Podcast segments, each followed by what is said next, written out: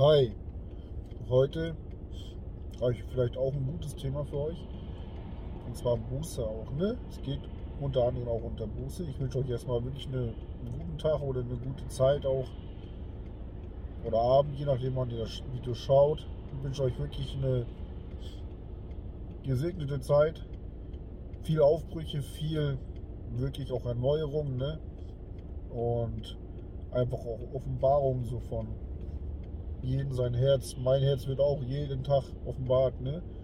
Ja, ich hatte vor kurzem hatte ich eine richtig gute Zeit gehabt. Wir waren in einer Versammlung gewesen und dann habe ich gemerkt, dass schon wichtig ist, dass man zusammengeht, ne? Weil guck mal, du kannst auch richtig viel arbeiten, du kannst ein Christ sein, du kannst alle Gebote halten, du kannst auch die Bibel lesen, du kannst vielleicht auch hier und da Zeichen und Wunder tun, aber wenn du merkst, dass du immer mehr aus der Gemeinschaft rausgeschossen bist, die christliche Gemeinschaft, ne? Gott hat uns zur Gemeinschaft berufen, dann wird das gefährlich und komisch. Es gibt schon so viele religiöse Spinner auf der Welt, ne? die äh, alles Mögliche meinen. Mittlerweile bauen sie schon Städte und der ein oder andere sagt von sich, dass er Jesus ist oder so, weiß ich nicht. Im Wort Gottes steht andere Sachen drin. So, ne? Muss man immer sehr achtsam sein und aufpassen. Deswegen ist es wichtig, dass wir zusammen in eine Gemeinschaft rücken. Ne? Jesus sagte ganz klar auch, so ein Gebot gebe ich euch, dass ihr euch untereinander liebt, wie ich euch geliebt habe. Wenn du Menschen untereinander, wenn wir uns untereinander so lieben, wie Jesus uns geliebt hat, dann haben wir auch viel Gemeinschaft miteinander. Dann können wir Sachen stehen lassen, dann können wir den einen auch mal so lassen, wie er ist. Es ist egal, wie der tickt oder ob er mich gerade mal verletzt hat oder nicht verletzt hat. Darum geht es gar nicht. Es ist wichtig, ne, dass du auch die Lasten, eine tragt die Last des anderen, dass wir die Last untereinander tragen, dass wir erkennen, wer jetzt gerade Nöte hat. So, es geht nicht nur um mich, ich mir meiner selbst oder sein. Ne? Ja, die vier, die sollten es sein. Genau, ne? das ist auch äh, Ich-Bezogenheit. Ich-Bezogenheit ist äh, eine starke Spirit, wirklich auch. Das ist ein total egoistischer Geist, ne? weil es geht nur um dich, um dein Wohlbefinden, um deine Wohlergehen. Es ist eigentlich egal, äh, wie es anderen geht, meinetwegen, ja, verreckt doch. Das hört sich jetzt alles hart an, aber das hat schon auch solche, solche Sachen. Ich habe es mal ganz krass jetzt ausgedrückt, so, ne? weil so ist es auch. Im Endeffekt ist es dir egal, was um dich herum passiert. Das heißt, es ist eigentlich das Gegenteil von dem, was Gott eigentlich von uns möchte ein Gebot gebe ich euch, dass ihr euch untereinander liebt, so wie ich euch geliebt habe. So, das ist wirklich so. Wir sollen uns untereinander lieben, wie Gott uns geliebt hat. Das, und wir sollen die Lasten des anderen tragen. Das ist sehr wichtig. Und dann kannst du sagen, ja, Wort Gottes kenne ich, ich habe die Bibel auch schon gelesen und dies und das mache ich auch, aber wenn du merkst, dass du der Gemeinschaft fern bleibst, ne, dann äh, prüf das mal. Wirklich, bitte, prüf das, ob das wirklich äh, richtig ist. Es gibt ja verschiedene Arten von äh, ähm, fernbleiben, abgesondert. Es kann auch sein, dass Gott dich abgesondert hat, dass er sagt, du bleibst jetzt alleine mit mir zusammen für eine gewisse Zeit, um äh, was zu studieren, um dich kennenzulernen. Ich möchte dich vorbereiten auf einen Weg. Okay, und dann kann auch sein, dass er dich in eine Arbeit schickt, wo du äh, da lernst. Aber wenn du merkst, dass sich das irgendwann zu viel abschießt, ne? Und du der Gemeinschaft fernbleibst, ne? Und dann auch noch kritisch gegenüber der Gemeinschaft wirst, dann ist das gefährlich dann musst du da Acht geben. Dann sollte man gucken, ah, okay, das hat Gott jetzt gesagt, aber ich kenne Gott. Ne? Und der würde niemals zulassen, dass ich kritisch gegenüber meiner äh, Glaubensgemeinschaft bin, gegen meine äh, kirchlichen Glaubensgemeinschaft. Es gibt ja viele Denom Denominationen, deswegen werde ich einfach diesen jetzt so gebrauchen, ne? weil, ganz ehrlich, das haben auch die Pharisäer gemacht. Also Matthäus 3, steht was Wunderbares drinnen. Ne? Unter anderem, zu der Zeit kam Johannes der Täufer und predigte in der Wüste von Judäa und sprach, tut Buße, denn das Himmelreich ist nahe herbeigekommen. Ja, denn dieser ist von dem der Prophet Jesaja gesprochen hat und gesagt hat, in, Johann, in Jesaja 40, Vers 3 ist sehr wichtig, ne? Es ist eine Stimme eines Predigers in der Wüste bereitet dem Herrn den Weg und macht eben seine Steige. Seine Steige, also sein Weg. Hier wird gesprochen von Johannes der Täufer und von Jesus. Johannes von Elisabeth geboren und dann äh, sechs Monate später wurde Jesus geboren. Auch Verwandtschaft ne, von Maria.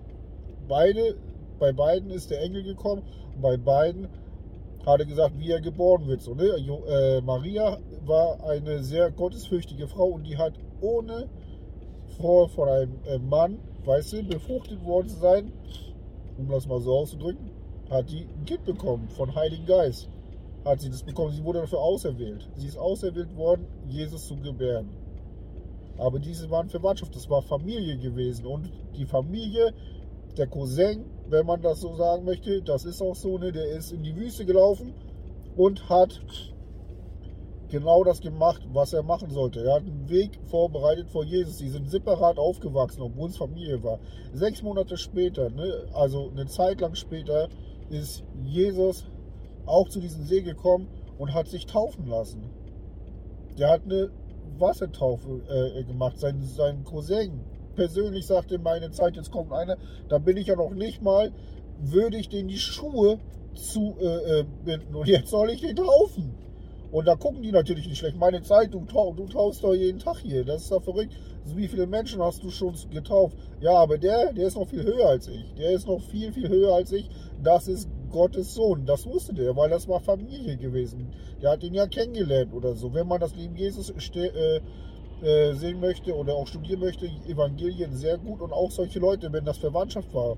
Was steht über die Verwandtschaft drin? So kriegst du nähere Details heraus, wer ist eigentlich Jesus gewesen? Oder wer ist er? Er ist ja nicht gewesen, er ist ja immer noch da, so, ne?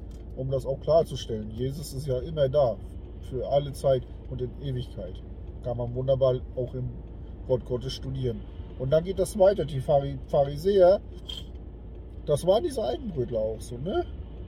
Dann hat er was krasses rausgehauen, ne?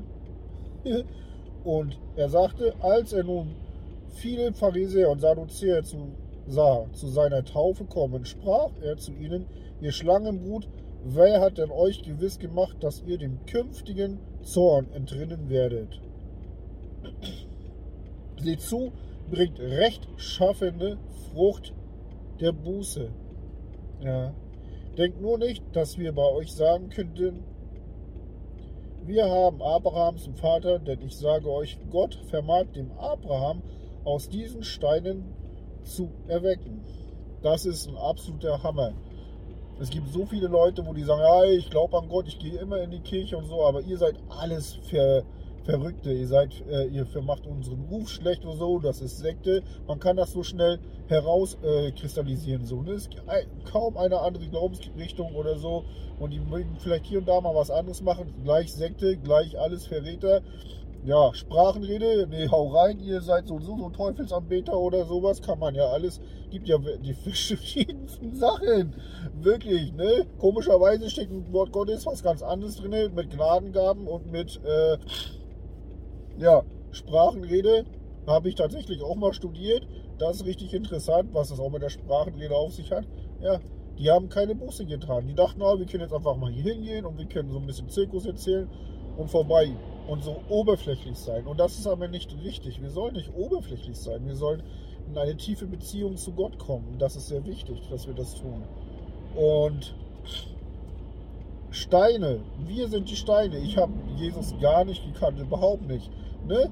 Und was hat er gemacht? Er hat mich erweckt.